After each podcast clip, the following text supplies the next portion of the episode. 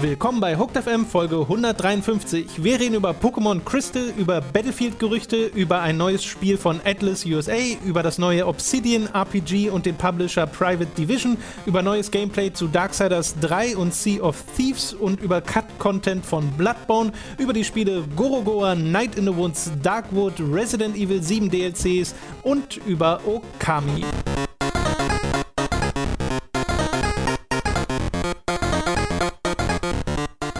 Wir begrüßen euch bei einer weiteren Folge Hooked FM. Ich bin Tom, bei mir sitzt der Robin. Hallo. Und ihr hört gerade unseren letzten regulären Podcast des Jahres 2017, aber noch nicht den letzten Podcast Oha. des Jahres 2017, denn wir haben ja in der letzten Woche bereits unseren Jahresrückblicks-Podcast aufgenommen, wieder mit Gästen. Der geht diesmal noch mal länger als die letzten Jahre.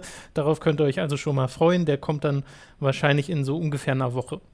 Genau, äh, diese Woche wird auch noch was auf Patreon kommen, abseits von Page Praise the Casual. Genau. Äh, wo, war, wo sich, glaube ich, ein paar Leute drauf freuen werden. War das längste Skript, das ich je geschrieben habe. Ähm, und äh, dann ist, ist. Und ja, ja, wirklich, das betone ich auch in diesem Video nochmal. Und dann ist eigentlich das Hooked-Jahr, also das neigt sich dann dem Ende zu. In der letzten Woche wird dann nicht mehr so wahnsinnig viel, genau. äh, viel passieren. Unsere Spiel des Jahres Videos kommen ja wie traditionell nächstes Jahr erst, damit wir genau, auch wirklich alles Januar. da reinbringen können. Ähm, auch dann wieder mit Gästen. Aber in der letzten Dezemberwoche wird hier dann nicht so wahnsinnig viel passieren. Ähm, Time to 3 wird weiterlaufen, aber das liegt dann einfach daran, dass wir halt auch im Urlaub sind. Richtig. Äh, ich habe heute meinen letzten Arbeitstag, äh, fahre dann ab morgen nach Hause und äh, dann ist das dritte Hooked-Jahr. Nee, ist das dann wirklich das dritte Hooked-Jahr? Das dritte Hooked-Jahr ist ja schon vorbei. Das jetzt ist ja der Anfang des vierten Hooked-Jahres. Aber man könnte sagen, 2017 war insgesamt das dritte Hooked-Jahr. ja, ne? Dadurch, dass der, äh, wir im Dezember Geburtstag genau. haben. Genau. Ja. Das ist dann vorbei und äh, es war ein, ein tolles Jahr. Äh, das vielen, vielen Dank an, an euch alle, die uns da begleitet haben, die den ich dachte mal, ich mal rekapituliere mal kurz ein bisschen. Nö, ich hoffe, das ist okay. Spontan. Äh, äh, vielen, vielen, vielen Dank an alle, die uns da wieder begleitet haben. Auch vielen Dank an alle, die äh, uns bei dem Patreon-Relaunch äh, unterstützt haben. Das war wirklich das eigentlich das Wichtigste, was Hooked äh, seit der Gründung halt so angefangen hat und hat auch dann in gewisser Weise über die Zukunft entschieden auf positive Art und Weise. Äh, deswegen, es war ein Erfol sehr erfolgreiches Jahr für uns. Wir haben, ja. also wir mir, mir schwirrt jetzt schon wieder in den Kopf ein bisschen, was wir alle schon vorhaben für nächstes Jahr, ohne die konkreten Ausgaben zu haben. Aber wir haben so auch abseits von konkreten Videos so ein paar Sachen halt vor. Ähm, das wird alles schon wieder sehr, sehr spannend und ich bin mir sehr sicher, dass, wir, dass die Hälfte dieser Dinge Ende nächsten Jahres immer noch auf der Seele liegen werden, weil es halt immer so ist. da kommen Sachen dazwischen. Ja. Ähm, aber ich, also ich freue mich wirklich sehr. Also ich habe auch sehr, sehr drauf Bock, gerade zwei Wochen Urlaub zu machen, weil ich ein bisschen fertig mit der Welt bin, muss ich zugeben. Äh, aber dann freue ich mich halt auch ehrlich ganz doll wieder äh, weiterzumachen. Ja, das geht mir genauso. Und äh, ich meine, in diesem Jahr, es kommt noch ein Itemgate planmäßig zusätzlich. Äh, aber danach war es das, glaube ich, wirklich, äh, was so die Videos angeht, die es auf Hooked geben wird. Ähm, trotzdem habt ihr ja mit Time to 3 und so genug äh, zu schauen.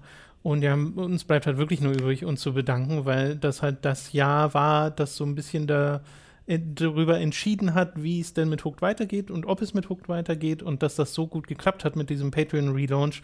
Äh, das ist der Wahnsinn, vor allem weil es immer noch so gut klappt und wir wirklich schon am Plan sind, wie man reinvestieren kann, das, was wir jetzt zusätzlich zu den, den laufenden Kosten äh, reinkriegen. Äh, und da haben wir halt auch schon ein paar Sachen vor, auch was so Studio-Neugestaltung oder sowas angeht, äh, was jetzt noch nicht, nichts davon ist irgendwie fest. Da gucken wir noch, wie wir das genau alles machen.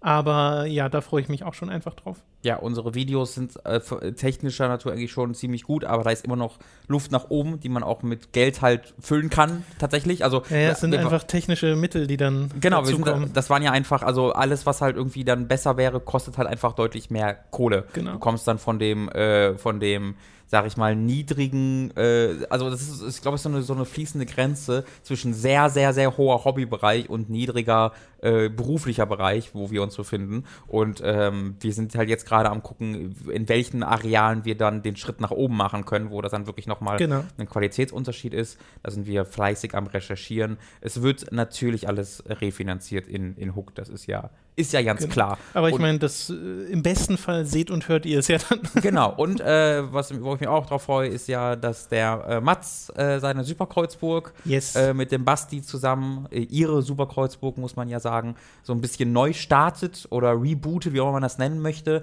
mit einem Patreon. Er wird künftig einen Tag, hat er ja schon selbst auf Patreon geschrieben, äh, künftig einen Tag seiner Arbeitswoche nur für die Superkreuzburg verwenden und an diesem Tag wird dann auch Time to 3 oder Sachen für Hooked oder sowas relevant mal werden. Äh, das heißt, ihn werden wir dann auch mal wieder ein bisschen öfter als die letzten ein, zwei Monate bei uns haben und da freue ich mich sehr zu sehen, was er so macht. Er hat gerade ein super tolles Video Ja. über Storytelling in Insight äh, veröffentlicht, das ihr euch alle angucken solltet. Also nochmal Super Kreuzburg, falls ihr es noch nicht kennt, heißt der YouTube-Kanal und auch, hat auch eine, eine eigene Website, die super cool aussieht. Ähm, hat auch einen Patreon, ähm, wie gesagt, weil er künftig das wirklich als Teil seiner beruflichen Laufbahn macht und Genau. nicht so nebenbei, neben, neben seinem Job bei, beim Bose Park. Ähm, deswegen schaut da unbedingt mal vorbei und da wird man uns in Zukunft äh, definitiv auch mal immer mal wieder sehen und genauso wie ihr ihn auch bei uns weiterhin sehen werdet. Genau. Viele Sachen, auf das man sich freuen kann. Die Ja. man sich freuen kann. Auf jeden Fall. Eine, äh, ein Ding in eigener Sache noch, nämlich äh, das Spiel des Jahres 2017. Voting ist jetzt gestartet, habe ich vorhin den Thread aufgemacht im Forum. Da könnt ihr jetzt mitvoten, denn wie Robin ja schon gesagt hat, im Anfang nächstes Jahr soll es ja auch wieder ein Spiel des Jahres Video geben, beziehungsweise diese zwei Arten. Ne? Einmal gibt es unsere Videos und dann gibt es noch einmal Videos über eure Spiele des Jahres, wieder vorm Greenscreen, wo wir uns Gäste einladen und das kommentieren. Und das Voting dazu ist jetzt offen. Da sollt ihr dann eure fünf, äh, eure Top 5 Spiele des Jahres 2017 nennen. Ich weiß, die Wahl fällt schwer in diesem Jahr, aber ja. äh, ihr kriegt das hin. Ihr habt da Zeit bis, ich glaube, 7. Januar. Das sind dann so ziemlich drei Wochen ab heute. Und schaut da einfach mal vorbei. Ich versuche dran zu denken, den Link in die Beschreibung zu packen. Die ersten Leute haben auch schon ihre Spiele des Jahres gepostet. Äh, da Mhm. könnt ihr dann auch mitmachen. Und uns würde natürlich freuen, wenn so viele wie möglich von euch da mitvoten, damit das möglichst repräsentativ ist für die Hooked-Community. Ansonsten, wenn ihr gerade irgendwie am Fernseher den Podcast hört und unterwegs seid, ist einfach hookmagazin.de auf Forum klicken und wo, wie kommen Sie dann zu dem Thread? Der ist angepinnt. Das ist äh, in der obersten, in dem obersten Mhm. Forumsabteil sieht man direkt Community Vote Spiel Sehr des gut. Jahres. Sehr gut. Genau, alles klar. Gut, dann soll es das gewesen sein fürs Intro und wir kommen zu den Spiele-News. Übrigens äh, ist es gerade sehr lustig, nach Spiele-News zu suchen, während man versucht, sich nichts zu Star Wars anzugucken, Mhm. weil es ist unmöglich, durch Spieleseiten zu browsen, ohne über 17.000 Artikel über diesen einen Film zu Was ist stoßen. gerade bisher deine, dein Eindruck? Kannst du sagen, welche, welche Eindrücke auf dich auf, dir aufgezwungen werden? Äh, es geht noch, es geht tatsächlich Okay. noch, aber äh, weil ich, ich sehe so, ich sehe ein Star Wars Bild oder sowas und versuche sofort weiter zu gucken Mhm. und so äh, und habe auch über TweetDeck Star Wars ausgeblendet als, als äh, Ah, Begriff. Das geht ja glücklicherweise dort. Ähm, dabei habe ich gar nicht das Gefühl, dass einem so viel wirklich Spoiler entgegenspringen, aber einfach das trotzdem so viel Kram davon. Genau, ich meinte jetzt auch eher, ob du irgendwie einen Eindruck hast, so was, ob, also, Nee, also ich weiß immer, ich, das Einzige, was ich weiß, ist, dass er gut sein soll und dass Leute ihn teilweise besser finden als Force Awakens. Okay. Das ist alles, was ich weiß, aber ich kenne keine Okay. Story-Details oder sonst Super. irgendwas. Mal gucken, mal gucken. bitte, also jetzt auch eine Antwort darauf, schreibt bitte nichts in die Kommentare. Also nichts über die, ähm, über wie das angekommen ist, wie es nicht angekommen ist, wie ihr das findet, wie andere es finden. Wie ich, ich habe im letzten Podcast darüber gesprochen, äh, bitte, also ein Spoiler bitte einfach komplett sein lassen. Wie gesagt, Tom. Äh, Genau. Tom wird, die Komment wird da nicht umhinkommen, einzelne Kommentare zu sehen, weil die einfach auch in unserem Community-Tab auftauchen. Ja. Deswegen, bitte tut uns einen Gefallen und seid da äh, vorsichtig. Aber ich kann dich ja als Prüfer vorschicken. Das stimmt. Das hat ja den Das Vorteil. stimmt. Gut, eine ganz kleine News am Anfang äh, zu Pokémon Kristall. Die dritte Version nach Gold Oh. und Silber, die wird jetzt äh, ebenfalls über die Virtual Console released. Ist, da, ist da dieser Comedian, das dritte Pokémon, oder was? 26. Was? Der Kristall? Ist Oh, den, den Witz verstehe ich gerade einfach nicht. es, es gibt einen Comedian, der heißt Kristall. Okay, der Chris klar. mit Vornamen dann, und Dann macht es natürlich Sinn. Äh, also, der, ist, der ist so der neue Mario Bart. Sagen- sagen wir mal halt reingucken. Crystal. Der ist richtig gut. nee, dann gucke ich da nicht Der ist- rein, der nach ist so- der Beschreibung. Doch, doch, der ist so zwölf ungefähr und ist auch dick und das ist auch lustig. Also der ist wirklich. Also da, da, Tom. Ich glaube, damit hat es nichts zu tun. Ach, schade. Würde ich schätzen. Ach, schade. Äh, erscheint am 26.01.2018 für den 3DS, für die Virtual Console, wie auch schon äh, Gold und Silber dort erschienen sind. Äh, ich weiß nicht, ob das ein bisschen fies ist, das auch mit dieser Verzögerung zu machen, weil ist, ist nicht immer die dritte Version die beste. Na, hm, ich weiß ich nicht. Also ich fand die dritte Version war immer die schlechteste in meinem Eindruck nach. Das war immer so diese, die so nachgeschoben wird, aber ich weiß gar nicht warum. Ich kann das jetzt gar nicht richtig begründen, wieso ich das so im Kopf habe, aber ich hatte mit denen nie so viel Spaß. Aber es lag einfach daran, dass ich die Okay. schon mal gespielt hatte, wahrscheinlich. Naja, ich, ich habe das so im Kopf, dass da halt dann immer Features hinzugefügt werden, bestimmte Sachen ausgebügelt werden und du dann einfach nur mehr hast von diesem einen Spiel. Ja, das stimmt. Aber äh, vielleicht variiert das ja auch von, von Generation zu Generation. Auf jeden Fall gibt es Kristall dann ab Anfang nächstes Jahr auch äh, auf dem 3DS. Warum nicht? Endlich Kristall auf dem 3DS. Da, Das ich seit langem mir gewünscht. äh, wir machen direkt weiter mit ein paar sehr merkwürdigen Battlefield-Gerüchten, denn es hat der YouTuber Almighty Deck oder wie auch immer man ihn ausspricht, äh, der will aus Quellen erfahren haben, dass ein Bad Company 3 im Jahr 2018 erscheint, dass das das nächste Battlefield sozusagen ist. Und der ist deswegen glaubwürdig oder halbwegs glaubwürdig, weil er schon zu Battlefield 1 ganz viele Details vor dem Release kannte und veröffentlicht hat.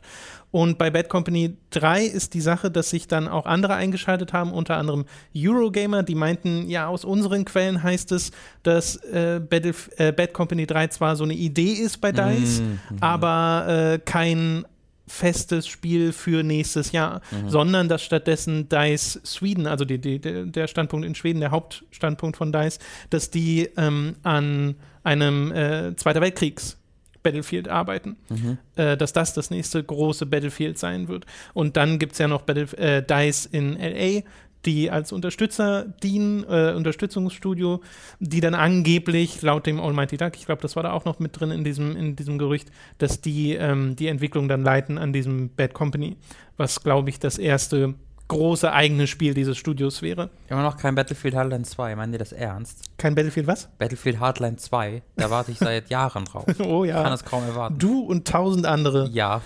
We, we are there are dozens of us. Dozens. Das Ding ist, äh, es gab dann noch ein Video von dem YouTuber und Ja. da hat er ein bisschen zurückgerudert, hat dann ebenfalls von diesem Zweiter Weltkriegsspiel berichtet und gesagt, ja, Bad Company 3 ist dann vielleicht eher was für die Zukunft.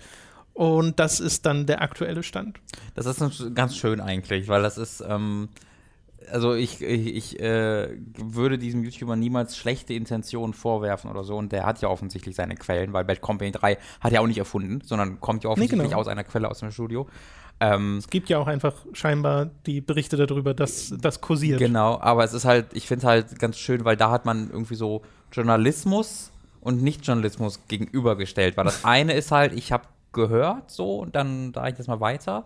Und dann kommen so die Journalisten und sagen, ja, Moment, das haben wir auch gehört, äh, aber. Äh, und das finde ich halt ganz schön, weil das, was ja auch äh, immer mal wieder man mitbekommt, und das ist jetzt bei uns und generell in Deutschland kaum der Fall, aber vor allen Dingen in den Staaten, wo äh, auch die äh, großen Entwickler und äh, Redakteure halt zu, miteinander zu tun haben. Da ist es halt oft so, dass so ein Jason Schreier auch mal nebenbei droppt, dass der so Sachen, so bestimmte Sachen auch schon seit einem Jahr weiß. Und das finde ich halt ganz interessant, äh, wie da äh, so auch journalistische Grundsätze irgendwie manchmal entgegenstehen. Ähm, ich finde diese Gegenüberstellung einfach interessant, ohne da jetzt dem einen Vorwurf machen zu wollen. Nee, ich glaube in dem Fall, und das haben auch Eurogamer ein bisschen gerätselt, dass ähm, der Almighty Duck wahrscheinlich einfach gehört hat, dass es Infos zu Bad Genau. Company 3 gibt, dass das irgendwie mal so eine Idee sei bei Ja. DICE und dann sofort angefangen hat zu berichten, Genau. wo äh, vielleicht an anderer Stelle einen eben einen Jason Schreier oder eben auch Eurogamer selbst oder so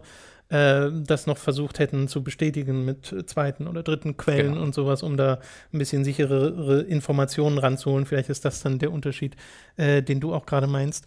Und ich finde es nur interessant, weil die Info, die ich jetzt da rausziehe, ist zum einen, das nächste Battlefield geht höchstwahrscheinlich zum Zweiten Weltkrieg, so wie es aussieht, äh, nachdem sie jetzt den Ersten Weltkrieg abgearbeitet haben. Genau. Mal gucken, wie das dann wird. Wahrscheinlich wie Battlefield 1942 Ja, oder Battlefield 1. oder Ach so, naja, ja. Das war halt Erster Weltkrieg, aber auch nur auf, auf dem Papier. ja, nochmal noch mal so ein leicht angepasstes Szenario. Ja, mal Ich gucken. verstehe, was ich wirklich nicht verstehe, ist diese, also, wie das immer in diesen Wellen passiert. Warum, warum haben Activision ja. und EA, also, natürlich, das ist halt Marktstudien und so, aber dass es dann immer so, so absehbar ist, wie sie immer das Gleiche machen und anstatt sich mal voneinander zu diversifizieren, das, ach, ich weiß nicht.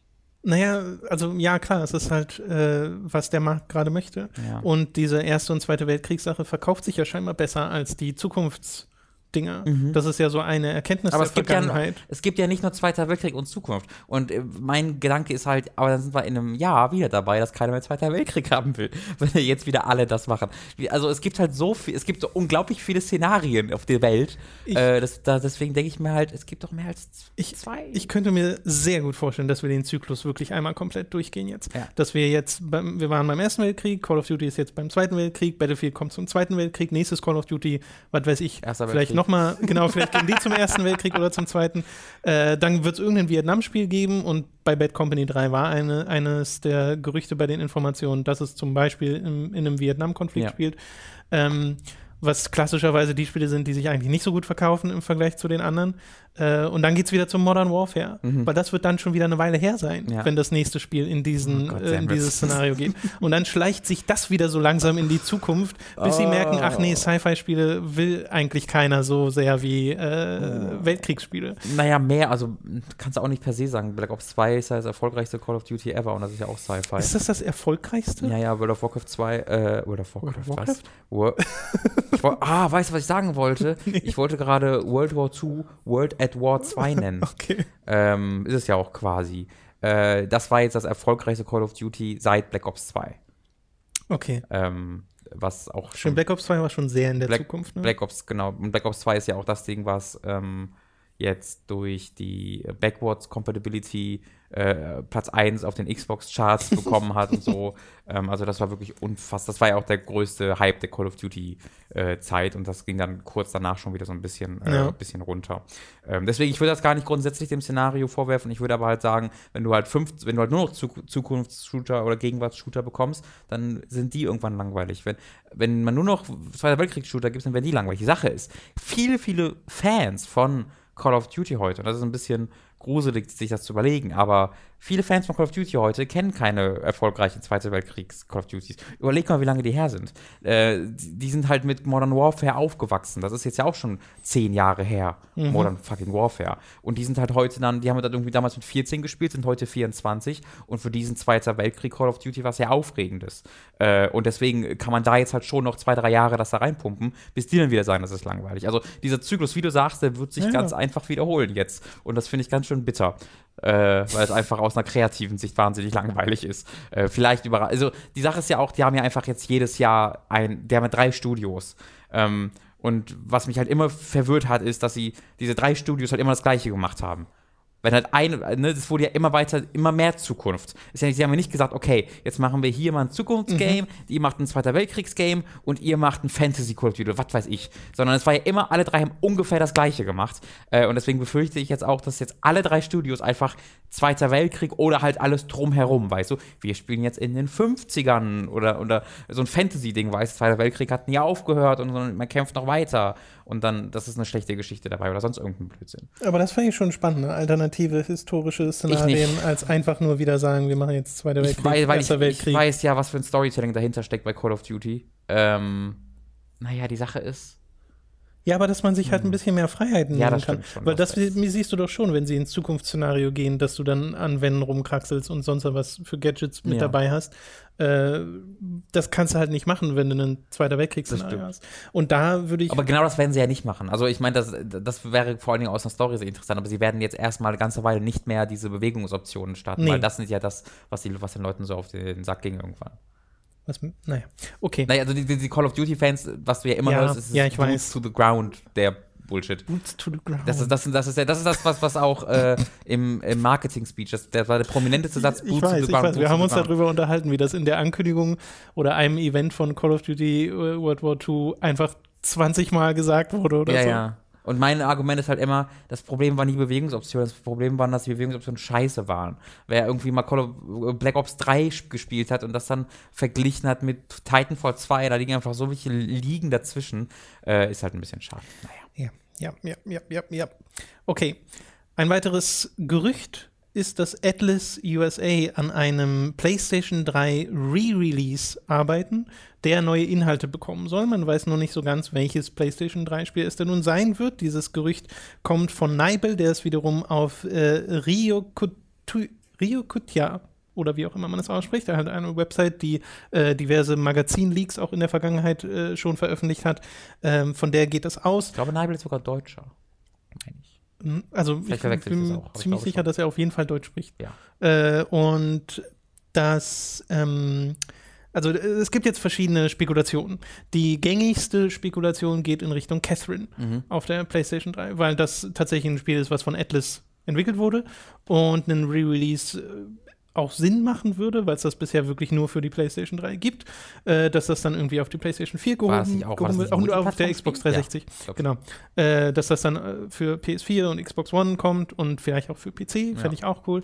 Äh, Catherine würde mich sogar ziemlich freuen, weil ich das damals total mochte. Ich weiß nicht, wie sehr das heute noch mal mithalten würde, gerade in Hinsicht auf Storytelling und so, aber ich weiß, dass ich diese, diese psychologischen Beziehungsfragen am Ende äh, der Level super fand und mir hat ja sogar das Puzzle-Gameplay Spaß gemacht, äh, wo ganz viele Leute sagen, das ist doch scheiße. Nö, Äh, scheiße, das ist ah, schwierig, aber ich würde es nie als scheiße bezeichnen. es war auf jeden Fall anspruchsvoll. Ich meine, das wird, das ist eine, ich finde so geil, dass Kaki mittlerweile eine Disziplin bei der Evo ist. Ähm, dieser Kampfspiel. Oh Gott, äh, das wusste ich Turnier. gar nicht. Ja, da wird da wird in ganz, also ganz klein, ganz wenige Leute nur natürlich. Aber da wird halt Catherine gegeneinander gespielt. Das ist halt super geil, weil dann kämpfen, dann klettern die ja gleichzeitig diese Ja, Turm ja. hinauf und betteln sich gegenseitig, weil sie sich ja gegenseitig versuchen, die, die Kästen wegzunehmen und so. Und das ist so, Leute rasten da so aus, die Kommentare, das ist super muss ich mir unterhaltsam. mal angucken. Ja, das Ich habe das, ja, wie, wie gesagt, wirklich gern gespielt und auch nie als so krass schwer empfunden, immer als anspruchsvoll, aber ir- irgendwie hat es immer funktioniert. Irgendwas hat da geklickt bei diesem. Ich habe das Äh, mit Lösung Spiel. gespielt, Kann weil ich- ich die Story ich- geil fand, aber alles andere nicht. Kann ich, kann ich total, kann ich total verstehen. Ähm, genau, also das ist wie gesagt die Spekulation, die am, am, am meisten gerade getätigt wird, unter anderem auch, weil es von Atlas Mitte äh, 2017 so einen komischen Stream gab mit diversen Catherine-Anspielungen, wo Mhm. man da schon dachte, oh, kommt irgendwas mit Catherine wieder? Ähm, es gibt noch ein paar andere, die sagen, was ist denn mit 3D.Game Heroes? Was ein sehr nischiges Spiel ist. Das wurde allerdings von Atlas gepublished und nicht Mhm. entwickelt. Entwickelt wurde das von Silicon, den Machern von Bravely Default. Ähm, auch das gibt's. Das ist tatsächlich PlayStation 3 exklusiv, wenn mich nicht alles ja. täuscht. Ähm, das fände ich super cool, wenn das auch re-released wurde, weil das war ein sehr schönes Spiel, eine sehr schöne Zelda-Hommage. Ähm, und dann gibt es natürlich noch Leute, die sagen, ja, was ist denn mit Demon's Souls? Mhm. Äh, und das halte ich für am unwahrscheinlichsten, weil es komisch wäre, wenn Atlas ja. da was entwickeln würde dran an diesem From Software Spiel, das sie halt gepublished haben. Aber und zwar auch nur nur in in, Europa, ne? Nordamerika. Nordamerika war es, okay. Genau. Ist ja eigentlich ein Sony-Spiel. Das ist doch so, dass Sony Japan da Genau. Sony hat ne? in, in Japan genau. gepublished, Atlas in USA Nee, und Namco bei uns. Da, das würde mich sehr wundern, wenn Atlas die Rechte daran hätte, das einfach mal selbst zu entwickeln. Und warum würde auch keinen Sinn ergeben, das für Sony aus der Hand zu geben, weil das ist so ein sicherer Hit. Es sei denn, sie haben halt keine, einzige Weg, den ich sehe, ist halt Sony keine Ressourcen und will es abgeben. Selbst dann würde Sony das aber irgendwie an Bluepoint, Hexadrive, wen auch immer geben. Und, ähm, Ja, ich fände es auch komisch. ja, kom- wäre, wäre sehr komisch. Ich halte auch Catherine für am wahrscheinlichsten, aber mal sehen, wann wir das erfahren, weil es gibt noch, also zumindest habe ich jetzt keine weiteren Informationen hier rausgezogen, wann das denn mal tatsächlich offiziell angekündigt werden sollte. Äh, mit unserem Glück vielleicht schon eine Stunde nach der Podcastaufnahme, aber vielleicht auch erst in zwei Wochen oder so, äh, sehen wir dann. Was ich noch ganz witzig finde, ist, dass es vom neuen Obsidian RPG, also Obsidian Entertainment, arbeiten ja gerade an äh, unter anderem Pillars of Eternity 2 Deadfire, aber auch an einem Rollenspiel, was noch nicht angekündigt wurde. Mhm. Und zu diesem Rollenspiel gibt es momentan nur eine einzige Information, äh, die sie äh, bei sich auf der Website gepublished haben, nämlich, dass es keine Mikrotransaktionen geben wird, was ich irgendwie sehr lustig finde. Finde ich direkt irgendwie unsympathisch. Da springen dann so auf den Zug auf, Schon. Um, um, um die ganzen Gamer zu sich zu gewinnen. Macht man ein bisschen, Ah, ne? Aber äh, gleichzeitig finde ich es ganz spannend in dem Zusammenhang, dass sie dafür einen Publisher haben, der neu ist. ja. So halb neu, muss man dazu Es sagen. ist halt 2K, ne? Genau, äh, denn äh, Take-Two. 2K gehört ja zu Take-Two. Ja, ja. Take-Two ist die Oberfirma und Take-Two haben ein neues Publishing-Label quasi gegründet namens Private Division, die entwicklerfokussiert sein sollen. Die haben Im Gegensatz zu Take-Two. Das finde ich sehr schön. Stimmt, so habe ich das noch gar nicht betrachtet. Äh, die haben schon Kerbal Space Program gepublished und werden künftig auch Spiele von Panache Digital Games publishen. Das ist das Studio von Patrice Desilets äh, und von äh, so Leuten wie The Outsiders. Das das ist ein Studio bestehend aus ehemaligen Battlefield-Entwicklern unter anderem, die äh, zu 20 Mann gerade an so einem First-Person-Wikinger-Spiel arbeiten. Mhm. Hat man letztes Jahr auch schon Szenen zugesehen. Äh, müsst ihr mal nach googeln. Project White heißt das. W-I-G-H-T. Project White. Wow. Ähm, genau, das finde ich halt nochmal zumindest relativ spannend, dass sie da scheinbar einen extra neues, neuen, neuen Publishing-Arm aufmachen für so etwas, weiß nicht, nischigere Spiele. Ja, ich, ich, glaube, das geht einher damit mit der Ankündigung vor wenigen Wochen erst von Strauss Selnick, dem CEO von dem Unternehmen, der halt sagte, sie werden künftig keinen eins, also jedes ihrer Spiele wird äh, Mikrotransaktionen enthalten. Also die, An die Ansage war ja, wird, wird ähm, äh, wird halt ein dauerhaft laufendes Spiel sein, was irgendwie Monetarisierungsmaßnahmen enthalten wird, weil halt das so mega erfolgreich ist mit GTA Online und dem NBA, in der NBA-Serie. Übrigens, gerade hast du, ich weiß nicht, ob du das mitbekommen hast, mit dem Add-on, das gerade erschienen ist für GTA Online. Äh, Doomsday heißt, heißt es, glaube ich. Mhm. Und äh, ist halt ein ehemaliger Singleplayer-DLC äh, wie oh. äh, findige Leute das herausgefunden haben. Es gab wohl, äh, also da, da, gibt es sehr ausführliche Nachforschungen schon, wo halt deutlich wird, dass es quasi mal drei unterschiedliche Singleplayer-DLCs gab. Äh, einer war so ein Alien-Invasionsding, was auch was schon längst wiederverwertet wurde im, äh, Multipl im, Multiplayer. Aber das ist jetzt so der offensichtlichste, weil das hat, das hat wirklich quasi eine zwölfstündige Kampagne dabei. Äh, und du kannst die halt kostenlos runterladen. Erstmal richtig geil. Die Sache ist halt, alles ist halt gegated hinter GTA Online Währung. Ja. Das heißt, um diese neue Singleplayer-Kampagne im Grunde zu starten, äh, musst du halt dir erstmal eine eine Million Dollar teure Firma irgendwie kaufen und dann CEO davon werden. Und dann kannst du auf diese neuen Inhalte zugreifen. Eine Million Dollar zu bekommen, musst du halt ewig farmen oder sie halt kaufen über Mikro Mikrotransaktionen. Ähm, und das finde ich auf so vielen Ebenen so, so traurig und bitter, dass ich nicht die Möglichkeit habe, 10 Euro zu bezahlen, um diesen Scheiß zu spielen, ähm, sondern dass das hinter diesem völlig, also wirklich GTA Online hat einen der schlimmsten Infrastrukturen, die ich je in einem Videospiel gesehen habe, da irgendwas zu verstehen oder zu finden, mhm. ist, und ich habe da wirklich ausführlich mich nochmal belesen, reingeguckt, okay, und jetzt starte ich es mal. Hab's so gestartet und eine halbe Stunde später hing mir alles so den Hals raus, weil alles so scheiße war und lang gedauert hat und unübersichtlich war, dass ich das dann wieder ausgemacht habe. Und dass dann so gute Inhalte hinter so einem Konglomerat aus Bullshit versteckt wird, das finde ich total traurig. Und gleichzeitig ist es so mega beliebt, dass es auch Unfassbar extrem viel einspielt für ja. äh, 2K. Ja, genau deswegen wird es ja immer weiter. Genau deswegen kommt ja wann kam GTA 5 raus? 1997 oder so mittlerweile? Ich weiß nicht. Ewig 2013. her. äh, also es ist ja wirklich, wirklich viele Jahre jetzt schon her. Und das ist, das bekommt natürlich dann äh, nur aus gutem Grund so einen riesigen Inhalt ja, die Leute ja. es halt kaufen wie bekloppt. GTA 5 ist immer noch in den Top 10 Charts von den USA und UK drin. Das ist wirklich absurd. Also es ist wirklich unglaublich. Ja, ist so schade drum, ne? Weil bei GTA 5 Online das ist für mich auch immer so ein, so ein so Pandoras Box. Ich habe keine Ahnung, wie genau das da alles funktioniert. Ich ja. sehe das immer nur von außen und denke so, hä? Und dann sehe ich die Trailer und denke mir, das sieht schon spaßig aus. Mhm. Äh, das hat alles in der Grind versteckt. Genau, also. Alles Grind. Es ist sehr merkwürdig. Oder, ne, du oder hast, Geld. Als, als gutes Beispiel, du bekommst irgendwie so eine, ich weiß nicht, so eine Ionkanone oder so in diesem neuen DLC, die du abfeuern kannst. Auch im Mehrspielerkämpfen, ja. Ist halt wirklich so ein Satellit, wo du einen riesigen Feuerstrahl mhm. auf den mhm. Boden irgendwie äh, schießen kannst. Die kostet halt einmal irgendwie, weiß ich nicht, 500.000 Dollar oder so. Und dann kostet jeder Schuss 100.000 Dollar. Oh. Der kostet halt dann. Und 100.000 Dollar ist jetzt auch nicht so mega einfach zu bekommen. Und bei sowas zieht sich mir halt einfach direkt alles hoch. Ja, äh, ja. Ach. Ich glaube ja durchaus, dass das Spiel äh, per se Spaß macht. Nat so, also ne? Leute sagen ja auch, die Highs sind super cool online. Wir haben so. ja letztens erzählt, wie viel Spaß wir mit GTA 4 online hatten. Das genau, ja genau, genau. Erstmal das Und äh, dann diese ganzen verrückten Optionen, die ihm nach und nach dazu kamen, wo du ja wirklich komische Strecken noch so bauen konntest und so und kam, das äh, stelle ich mir super lustig vor. Ich finde halt nur auch die Infrastruktur und vor allem auch die Technik von GTA Online immer ein bisschen anstrengend. Mhm. Ähm, weil, ich meine, meine Erfahrungen sind natürlich jetzt schon Jahre alt mit diese, diesem System, aber es war immer äh, sehr viel durch Laden bestimmt und genau, das. Äh, das wurde alles ein bisschen anstrengend. Naja, aber darüber will ich gar nicht so lange reden. Ja. Ähm, das soll es jetzt dazu gewesen sein. Wie gesagt, Private Division ist ein neues Take-Two-Label, unter dem das neue Obsidian RPG entsteht und diverse andere Spiele. Ähm, mal sehen, ob, ob sich das auszahlt, äh, sich da vielleicht einen neuen Ruf zu erarbeiten oder zumindest einen anderen Ruf zu erarbeiten mhm. als äh, unter 2K. Gut, wir machen weiter mit einem äh, Gameplay-Video, das jetzt neu veröffentlicht wurde bei IGN zu Darksiders 3. Zuletzt haben wir vor sieben Monaten Videos So lange ist das gesehen. schon wieder her? Genau, da wurde, life, da wurde das mit dem Ankündigungstrailer, mit diesem Gott, Cinematic gezeigt und da gab es ja auch dieses erste Gameplay, da haben wir uns damals drüber unterhalten und ähm, haben da noch gesagt, dass das sieht alles ein bisschen mau aus, weil vor allem unter anderem auch der Umf fehlt im Kampfsystem.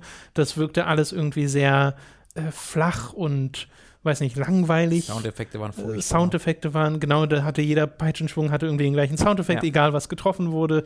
Äh, visuelle Effekte waren auch noch nicht so wirklich da. Es Und wirkte langsam. Ich habe es mir gerade mal angeguckt. Es wirkte auch so sehr behäbig irgendwie. Genau, und Schwierig zu. das, was sie jetzt gezeigt haben, ist ein deutlich kürzeres Gameplay-Video als das von damals. In so einem Lavagebiet, ähm, wo Fury heißt die, ne? Ähm, so halt über ein paar Plattformen springt, diverse Skelettviecher platt macht und zum Schluss noch gegen einen größeren Dämon kämpft. Und was mir dabei sofort äh, aufgefallen ist, ist, dass sich das Kampfsystem hier deutlich also es macht einen deutlich besseren Eindruck. Die visuellen Effekte sind hochgedreht, die Soundeffekte sind viel, viel besser als vorher. Äh, und es gibt so Sachen wie so ein Camera Shake bei ähm, dem Finisher von einer Combo Mhm. zum Beispiel, der dem Ganzen sehr viel mehr Umf gibt. Also ich habe das es hält Gefühl, immer für einen Frame an, wenn du triffst. genau, ich habe das Gefühl, das Trefferfeedback ist jetzt da, Ja. während es vorher einfach nicht vorhanden war. Ja, ja. Ja. Äh, kann ich dir nur genauso zustimmen. Das sieht aus wie das Darksiders, das ich kenne und Genau. das ich so gerne mag. Da habe ich jetzt auch das so- Gefühl gehabt, oh, das will ich spielen. Ja, genau. So während das vorher so- so. Es kommen jetzt halt auch so Seelen aus den Gegnern raus. Also das Genau. sah alles sehr, sehr, sehr nach Darksiders aus.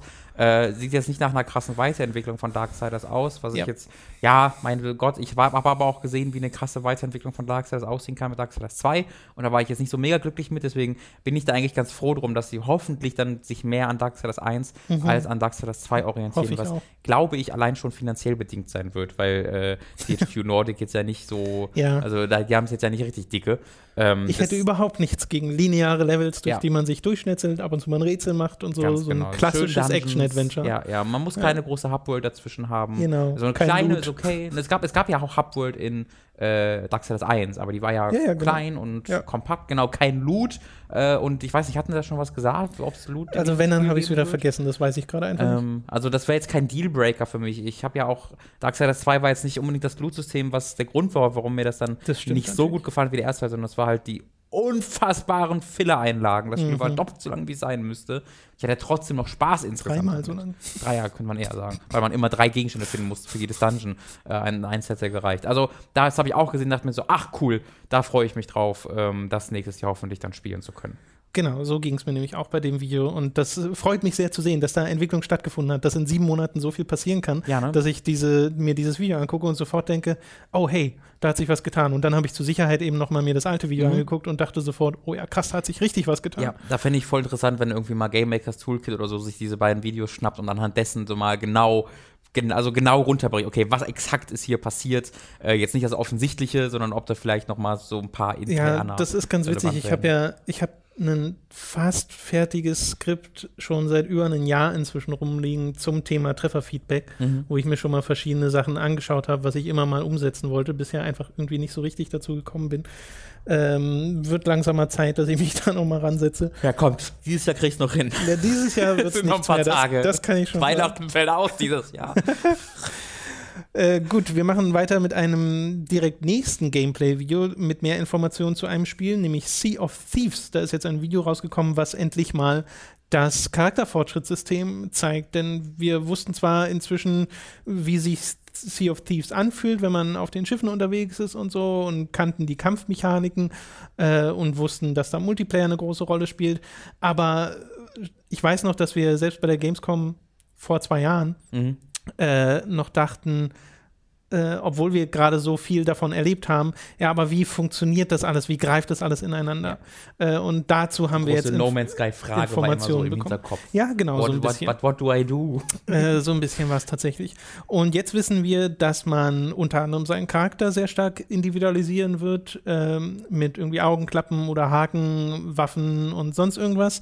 Äh, und vor allem auch, wie eigentlich äh, das Spielsystem funktioniert, nämlich, dass man Voyages bekommt, was im Wesentlichen Quests sind in dem Spiel. Und die Quests kriegt man von drei verschiedenen ähm, drei verschiedenen Trading Companies. Das sind die Gold Hoarders, die Merchants und die Order of Souls. Das sind so die drei Kategorien, die es da gibt. Bei denen äh, erledigt man die Quest, erhält dafür Ruf, steigt bei denen dann im Rang, bekommt dafür als Belohnung Gegenstände oder Titel oder sowas, was sehr an Online-Rollenspiele mhm. erinnert, an, an das Progression-System aus einem World of Warcraft oder sowas. Nur sind hier die Quests für die jeweiligen Trading Companies äh, unterschiedlich.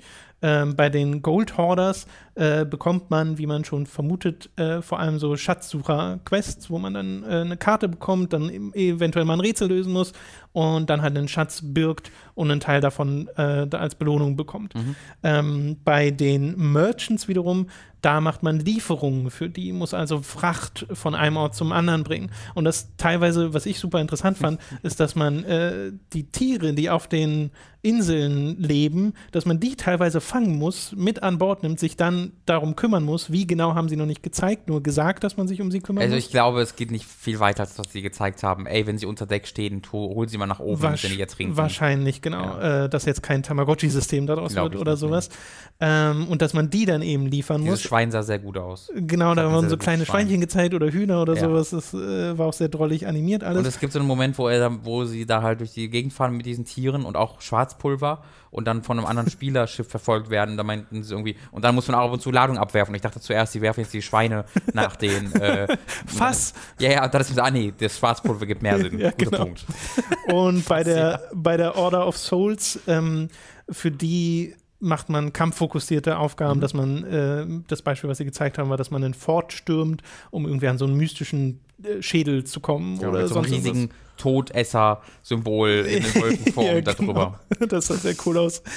Äh, und äh, das sind im Wesentlichen die Spielsysteme, die dahinter stecken. Was ich super interessant finde, ist, ähm, dass man jetzt halt den Ruf bekommt bei einer dieser Fraktionen und dann immer bessere oder zumindest anspruchsvollere Quests erhält, Voyages, die dann in so Schriftrollen äh, visualisiert werden. Und wenn man jetzt einer Crew beitritt, dann äh, kann man die komplett teilen. Also mhm. jeder wirft so seine Schriftrollen auf den Tisch, so, so sah es zumindest da aus. Äh, und dann macht man halt diese verschiedenen Quests. Dann kannst du also bei einer Quest von jemand anderem teilnehmen, obwohl du gar nicht den Ruf hättest, diese Quest selbst dir anzunehmen. Genau. So habe ich es zumindest verstanden. Ja. Äh, und dann geht man eben zusammen diese teilweise ja auch anspruchsvoller werdenden Aufgaben an. Ich glaube, also so habe ich das auch verstanden, das ist halt möglich, weil es keine unterschiedlichen Level in der wirklich spielrelevanten Aus, Ausrüstung zu geben scheint. Ja. Also es klang jetzt wirklich so, als ob die Pistole am Anfang des Spiels das gleiche kann wie die Pistole am Ende des Spiels. Und er hat er einmal wirklich gesagt, ein Säbel ist ein Säbel. Genau, und ja. das gefällt mir eigentlich, das gefällt mir sehr, sehr gut tatsächlich. Ja. Ähm, weil ich, also das ist halt für jeden anders, ob man wirklich diese Karotze vor der Nase braucht, bessere Waffe, besseres mhm. Skin und sowas. Ähm, und das brauche ich nicht unbedingt. Und es gibt ja, wie gesagt, das Progression System, das dann halt im, ähm, im, im Aussehen eher, eher genau. sich finden lässt. Äh, und selbst wenn man halt nicht jetzt sagt, okay, wir nehmen jetzt diese Quest gemeinsam an, also trotzdem findet ihr immer alles in der offenen Welt statt. Also du wirst halt nicht dann irgendwo hinfahren und da hast du dann eine Instanz, sondern wenn andere Spieler ankommen, können die dir dann auch helfen oder halt dich umbringen und dir den Stadt klauen. Äh, oder wenn, äh, ich habe mir auch so ein paar Impressions aus der laufenden Alpha nochmal durchgelesen, äh, daher kommt das, äh, dass du halt auch deine Schatzsuche erfolgreich abschließen kannst und sie dann äh, zu deinem äh, Quest oder du machst mal wegen drei oder vier Quests mit deiner Crew zusammen und fährst dann zum Outpost zurück und da wirst du halt dann umgebracht. dann ist leider die Erfahrung, also nicht Erfahrung, sondern das sind halt die Belohnungen ja, weg. Genau. Ähm, da musst du halt wirklich aufpassen, äh, ob du ein, ein, Schiff anker, geankert dort siehst und sowas. Weil es gibt halt keine NPC-Schiffe. Also jedes Schiff, was du siehst, ist wirklich ein Spieler. Und die einzigen NPCs, die es so zu geben scheint, sind halt wieder Gegner, gegen die du so, so ähm, Skelette oder halt ähm, die, die Questgeber. Wobei die eine Szene so wirkte, als wäre das ein Piratenschiff äh, nee, eins von NPCs? Gibt es tatsächlich nicht. Okay. Jedes, äh, also das wird halt ein für dieses Video inszeniertes Ding gewesen sein. Ja. Äh, aber es gibt tatsächlich äh, bisher keine. Okay, das ist interessant. Ja. Alles klar. Ja, generell wirkt es so, als ob sie einfach genau kein Gating betreiben wollen, genau. dass du dir zwar deinen Spielfortschritt erarbeitest, dann dir deine neuen Quests freischaltest und sowas, aber jetzt andere, andere Spieler in keinster Weise daran gehindert werden, dir einfach dabei zu helfen. Ja. Und das ist fürs, fürs Zusammenspiel, glaube ich, enorm wichtig. Und ich muss ehrlich sagen, nachdem ich mir dieses Video angesehen habe, äh, bin ich doch noch mal ein ganzes Stück zuversichtlicher geworden, weil ich, fand, das sah alles sehr, sehr spaßig aus, was sie da gezeigt haben. Es sah einfach, also ich fand, ich weiß nicht, irgendwie hat das irgendwie alles einmal das erste Mal so richtig Klick gemacht. Ich fand so, oh, das sieht irgendwie grafisch toll aus. Äh, ich mag diesen Grafik, ich, diese Schriftrollen, wo sie daran äh, Genau. sind, die sahen alle toll aus. Ähm, ich mag äh, die, dieses, dieses Feel-Good-Feeling, dass das Ja, genau. Spiel ganz Es ist auch sehr farbenfroh Genau. und- wenn man irgendwie, wenn man irgendwie sieht, wie die auf Schatzsuche sind und dann spielt irgendwie einer ein Akkordeon und dadurch wird irgend so ein Symbol ausgelöst, keine Ahnung. Äh, das Kampfsystem sah eigentlich auch ganz okay aus. Also äh, da, da wird jetzt in First-Person-Nahkampf wird jetzt nicht das diebste Kampfsystem aller Zeiten sein, aber auch da sah das Trefferfeedback eigentlich ganz cool aus. Äh, also ich weiß immer noch nicht, ob es ein Spiel für mich wird, äh, einfach wegen diesem Mehrspielerfokus. Ähm, Ja, vor allem, ob es ein Spiel auf Dauer wird. ob es auf Dauer Genau. wird. Und vor allen Dingen die große Frage ist halt auch, wie sieht das aus mit der Monetarisierung? Da hat Microsoft wirklich schlechte äh, Dinge gemacht in der Vergangenheit. Und es ist halt Wegen. Forza und sowas. Äh, genau, in, Ja. in ganz viele Spiele halt so Microtransaktionen reingezwungen und äh, durch so Spiele wie Destiny, das wirkt ja sehr wie so ein Destiny, also ich muss ja an Destiny denken, als er an den, bei den ähm, Händlern war und dann deine Reputation Bar nach oben ging und du dann so eine Schatztruhe gesehen hast, dachte ich so, äh, okay, das ist eigentlich, sieht eigentlich super cool aus, aber da läuten bei mir die Alarmglocken, wo dann dort die Monetarisierung stattfindet, weil die wird stattfinden äh, und die kann, die, die kann das total versauen. Also es kann voll gut sein, dass dann ähm, eine Woche nach Release erneut die Leute ausschließlich darüber reden, wie scheiße das monetarisiert ist, Das wie das bei vielen dieser Spiele momentan der Fall war. Ich hoffe, sie machen es eher über Zusatzinhalte als Ja. über ähm, irgendwelche Glaube ich, Mikrotransaktionen. weil das Spiel sieht so Das- wie eines dieser Spiele aus. Ich, ich fände halt, ich fände, es wäre halt dem,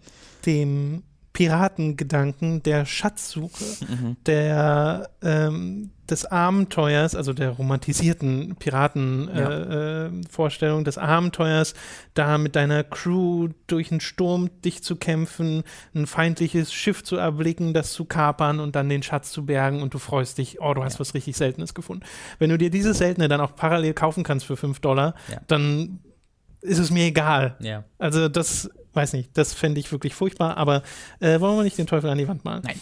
Ähm, eine letzte Sache noch, äh, die ich jetzt noch mal im News-Bereich geschrieben habe, obwohl sie eher so ein, so ein, einfach so ein interessantes Ding ist, auf das ich euch mal hinweisen wollte.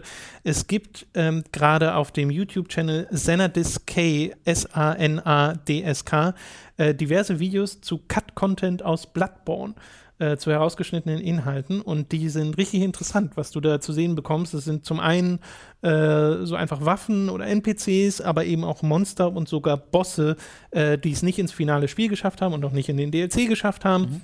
Finde ich total witzig, dass das erst jetzt alles an die Oberfläche kommt, dass das so lange gedauert hat, äh, weil die jetzt halt die Werkzeuge dafür haben, so wie es aussieht. Und da siehst du unter anderem einen richtigen Bosskampf inzwischen, der einfach so Krass. halbfertig in den Daten ist, wo er wirklich kämpft gegen so eine riesige Bestie, die nicht im Spiel ist, ähm, wo du auch merkst, die speit scheinbar zwischendrin was, aber das ist halt noch nicht fertig animiert, also die speit nichts. Ja. Äh, und das Vielleicht kann man sich da wütend. angucken. Ah! Ja, so sieht es nämlich aus. Wow! Äh, oder es gibt auch so ein, wie so ein Dämonenpferd, was auch so dieses typische Bloodborne-Fell hat Mhm. und einen Reiter scheinbar, der darauf geritten wäre, aber hat es wohl auch nicht ins Spiel geschafft. Dabei sieht das super cool aus. Ähm, Guckt euch das mal an. Das ist wirklich mal ganz faszinierend zu sehen. Ich finde das sowieso immer toll.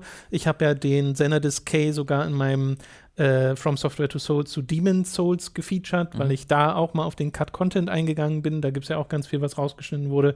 Äh, der hat auch Videos zu Dark Souls 3 und sowas. Also generell, falls ihr da drauf steht, äh, bei denen gibt es da ganz viel Kram zum Angucken. Wollte ich nur mal erwähnen, weil ich das immer sehr faszinierend finde. Und Bloodborne ja sowieso gerade ein Thema ist, weil alle spekulieren auf das nächste From Software Spiel. An dieser Stelle ist es wieder Zeit für eine kleine Werbeunterbrechung. Über audible.de slash hooked könnt ihr ein kostenloses Probeabo beim Hörbuchdienst Audible abschließen und erhaltet folglich das erste Hörbuch eurer Wahl umsonst. Dieses Hörbuch könnt ihr dann auch über diesen kostenlosen Probemonat hinaus behalten, selbst wenn ihr das Abo nicht verlängert. Also schaut unbedingt mal auf audible.de slash hooked vorbei für den kostenlosen Probemonat. Außerdem sei an dieser Stelle erneut unser Shop bei getshirts.de empfohlen, denn dort könnt ihr euch Shirts, Pullover, Tassen, Mauspads und mehr mit Time to 3 und mit Hooked-Motiven holen. Mats etwa als Naked Snake, Robin als Harry Potter oder mich umgeben von From Software-Kreaturen gibt es dort als Motive, zusätzlich zu Ronin-Varianten von uns dreien und noch ein bisschen mehr. Schaut da einfach mal vorbei. Den Link findet ihr in der Beschreibung und auf unserer Website. Schließlich gibt es da noch unseren Amazon Affiliate-Link, über den ihr Spiele, Filme, Serien oder was auch immer ihr denn gerade so braucht bestellen könnt. Unter anderem etwa für Last-Minute-Weihnachtsgeschenke. Auch den findet ihr in der Beschreibung. Wir kommen zu den Spielen, die wir in der letzten Woche gespielt haben und ich mache mal den Anfang mit einem äh, kleinen Indie-Titel namens Gorogoa, von dem ihr vielleicht schon mal gehört habt. Genau, G-O-R-O-G-O-A. Gorogoa. Und das ist schon seit, ich glaube, fünf Jahren oder so in Entwicklung, auf jeden Fall schon eine ganze Weile. Jason Roberts heißt der Entwickler, der das so fast im Alleingang gemacht hat, äh, mit Ausnahme von Sachen in der Präsentation, soweit mhm. ich weiß. Und das ist ein Spiel, das ich in einer Stunde durchgespielt habe. Äh, es kostet auf Mobile 5 Euro und ich glaube auf dem PC 15. Und ich weiß gar nicht, gibt es das auch für Konsole? Müsste ich nochmal nachschauen. Ähm, ich glaube nicht. Es ist ein sehr faszinierendes Puzzlespiel im Wesentlichen. Äh, ihr müsst euch vorstellen, ihr habt ein großes Quadrat vor euch und dieses Quadrat ist nochmal in vier kleinere Quadrate unterteilt. Und das Spiel beginnt dann auf einem dieser vier Quadrate. Äh, da seht ihr dann eine Szene und die bleibt meinetwegen stehen an einer Stelle, in der ein Junge ähm, über so ein Dach geht und da ist dann ein Fenster im Bild und das war's. Und das Spiel funktioniert ausschließlich mit der Maus über Klicken und Drag and Drop. Und was ihr dann machen könnt, ihr könnt diese, äh, dieses eine Viertel des Bildschirms nehmen und auf ein anderes Viertel ziehen. Und das, was hinter dem Fenster ist, äh, bleibt dann auf der einen Stelle stehen, während ihr alles andere auf eine andere Stelle zieht und somit quasi in die Welt hinter dem Fenster eintauchen könnt. Die teilweise dann auch mal was ganz anderes ist als das, was ihr vermutet. Dort könnt ihr dann wieder auf eine andere Stelle hinaufzoomen, geht zum Beispiel ganz nah ran an eine Motte oder sowas äh, und die hat dann ein bestimmtes Symbol auf ihren Flügeln und wenn ihr dann die Motte wegzieht, äh, dann bleibt ein Loch über diesem Symbol weg. Die Motte äh, zieht ja auf einen anderen Kasten und seht dann, ein, dass das Symbol zu etwas viel Größerem gehört, aus das ihr dann wieder rauszoomen könnt. Äh, und so funktioniert ein bisschen die Navigation in diesem Spiel. Äh, und das ist super faszinierend, weil ich das in der Form noch nie in irgendeinem anderen Spiel gesehen habe. Ich glaube, das kann man sich so ein bisschen vorstellen wie so ähm, Photoshop-Layer. Äh, das wird vielleicht ja, ein paar Leuten eigenartige Weise, ja. was sagen. Also es sieht halt aus wie so ein Gemälde erstmal. Ne? Ich weiß nicht, ob es immer so, also zumindest die Ausschnitte, die ich gesehen habe. Na doch, es sieht immer gemalt aus, obwohl es ja 3D ist zu teilen. Ach, okay, das wusste ich schon gar nicht. Ja. Ähm, und dann genau, dann hast du halt dieses, ich nenne es einfach mal Gemälde, ja. das quasi vier Layer hat und du kannst diese Layer unabhängig von einer und du genau. erkennst die Layer so erst, wenn du sie äh, dann wirklich wegziehst und so. Ähm, ich habe selbst noch nicht gespielt. Ich äh, werde mir das, glaube ich, mal auf meinem Tablet holen und dann über die Zugfahrt, die ich morgen vor mir habe, mal ausprobieren, wenn ich neben, meinem, neben meiner Switch dazu komme. ähm, weil da bin ich auch extrem gespannt drauf. Ich fand auch all, nur von den kurzen Trailern, die ich gesehen habe, äh, war das eine der interessanteren Spielemechaniken, oh, ja. die ich in letzter Zeit so gesehen habe. Das ist auch echt super. Du hast da teilweise Rätsel drin, weil am Anfang ist noch alles recht einfach, da hast du auch noch nicht so viele verschiedene Bildausschnitte und es sind oft nur zwei der vier Kästen wirklich belegt, die mhm. du da gerade äh, siehst auf dem Bildschirm. Ähm, und es bleibt alles noch recht simpel, damit du halt grundlegend die Mechaniken verstehst und weißt, okay, so funktioniert das mit ja. dem Zoom an bestimmten Stellen, so kann ich rausfinden, was überhaupt interagierbar ist. Äh, und das funktioniert auch alles super. Äh, du hast im Wesentlichen so fünf farbliche Kugeln, die du einsammeln musst. Und es wird so eine Geschichte indirekt erzählt, weil es gibt keinerlei Text oder sowas. Okay. Du hast zwar immer diesen Jungen, scheinbar auch zu verschiedenen Zeiten, wo er dann mal älter ist oder sowas. Und der hat manchmal eine Sprechblase über den Kopf, wo du siehst, okay, er denkt gerade über das nach. Und es geht wohl gleichzeitig auch um so eine Art Drache oder so ein komisches, mystisches Wesen, was äh, durch eine Stadt schreitet und um Verwüstung. Und du musst es dir alles halt auch da selbst zusammenpuzzeln, mhm. äh, weil es halt auch nicht chronologisch äh, sich erzählt. Äh, und auf der Ebene ist es schon faszinierend. Aber parallel dann auch noch, wie es äh, seine, seine äh, Puzzles aufbaut, ist total super, dass der Junge irgendwie ähm, an einer Wand vorbeigeht, hinter der ein Haus ist und in einer anderen äh, in einem anderen Kasten siehst du die Karte von einem Bahnnetz und zoomst auf die ran. Und auf dieser Karte von einem Bahnnetz sind verschiedene Symbole, noch so kleine Zeichnungen mit drin und auf eine zoomst du ganz nah ran mhm. und dann merkst du, okay, diese, diese Zeichnung rangezoomt passt genau neben die Mauer, Äh, und da setzt du sie dann hin und sie passt genauso dahin, dass der Junge dann quasi da reinläuft in dieses andere Bild, was dann plötzlich einfach wie so ein, so ein wie so zur echten Welt wird sozusagen. Mhm. Und von da versuchst du ihn dann weiter in ein nächstes, äh, in einen nächsten Ausschnitt zu navigieren. Und auf wie viele verschiedene Arten dieses Spiel das in so kurzer Zeit vor allem macht, ist wirklich super faszinierend. Äh, also ich habe da auch gar keine Kritik, die ich äußern kann, außer dass ich gerne mehr davon möchte, ja. weil es ist mit einer Stunde dann schon ziemlich kurz. Ich meine, man kann ein bisschen länger dran sitzen, weil es noch äh, Achievements gibt für irgendwie Speedrun oder dass du nur bestimmte Anzahl an Klicks benutzt mhm. oder sowas. Das finde ich jetzt aber ehrlich gesagt nicht so interessant, weil äh, ich hatte jetzt nicht das Bedürfnis, das unbedingt jetzt alles direkt nochmal zu machen, obwohl ich mir durchaus vorstellen kann, dass es nochmal faszinierend ist, es nochmal zu spielen, äh, wenn du schon weißt, wie es funktioniert, einfach nur, weil die technische Umsetzung auch so faszinierend ist.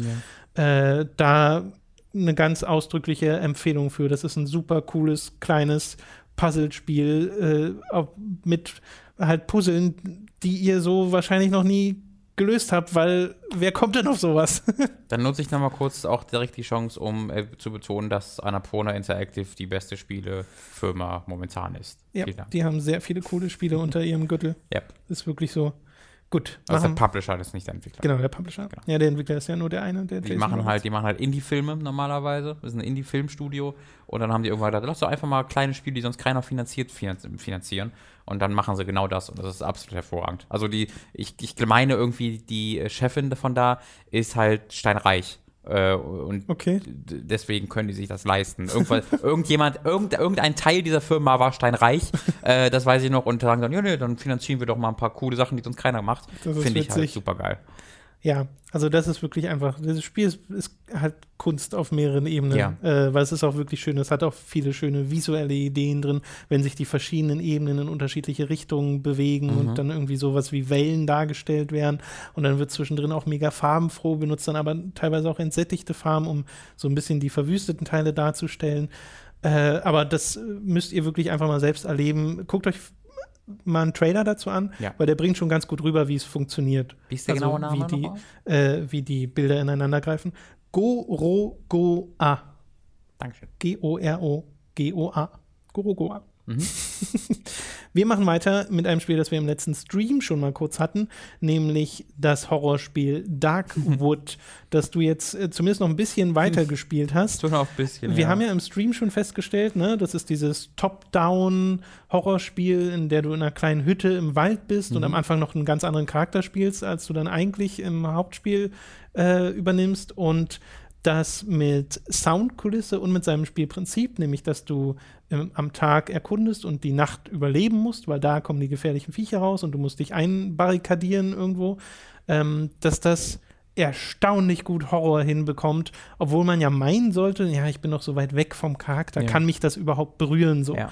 Äh, und wie sich herausstellt, ja, kann's. Und ey, also das zeigt halt wirklich fast sehr selten etwas, aber macht so viel mit Sounddesign. Ja. Ähm, da habe ich dann einfach irgendwann gesagt, äh, nee, fuck this, es geht, es ist mir zu hart. Äh, ich habe es noch nicht mal bis auf die zweite Map gespielt. Äh, ich habe mir halt danach so ein paar, weil ich wusste, okay, ich weiß eh nicht, ich werde es nicht mehr weiter spielen. Deswegen habe ich auf YouTube äh, mir Sachen zusammengeguckt und es sieht unglaublich interessant aus. Story ist ganz cool, ähm, was, was einfach auf optischer Ebene noch alles passiert, ist wirklich, wirklich toll.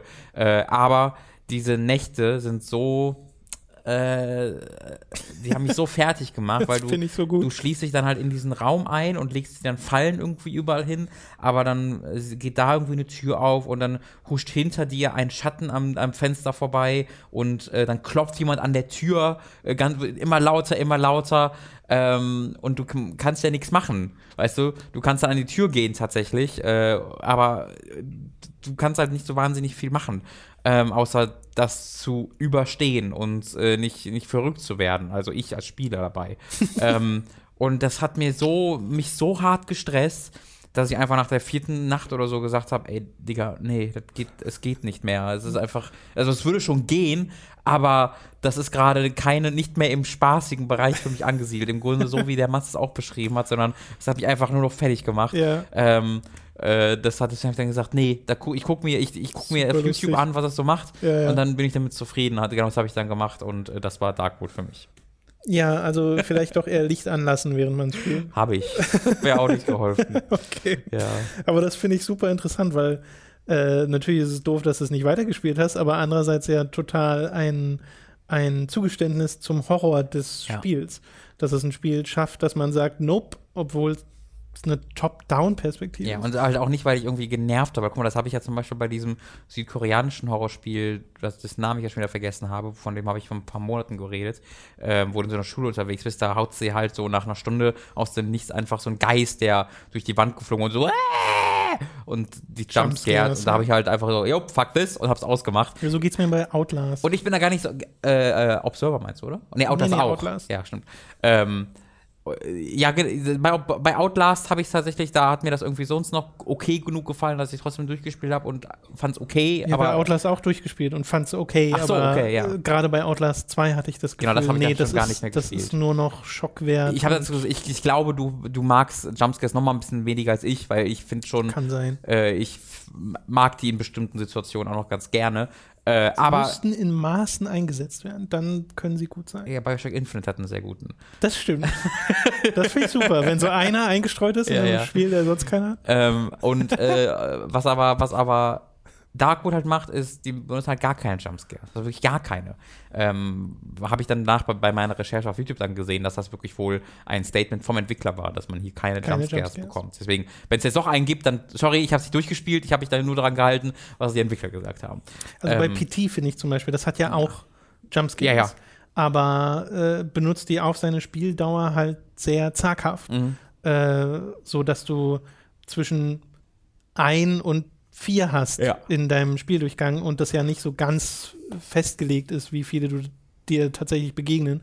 Äh, das finde ich auch interessant. Ich weiß nicht, ob ich jemals wieder so ehrlich geschrien habe, wie bei dem Fenster, das gedroppt ist. Ja, ja, das ja. war so ein ehrlicher.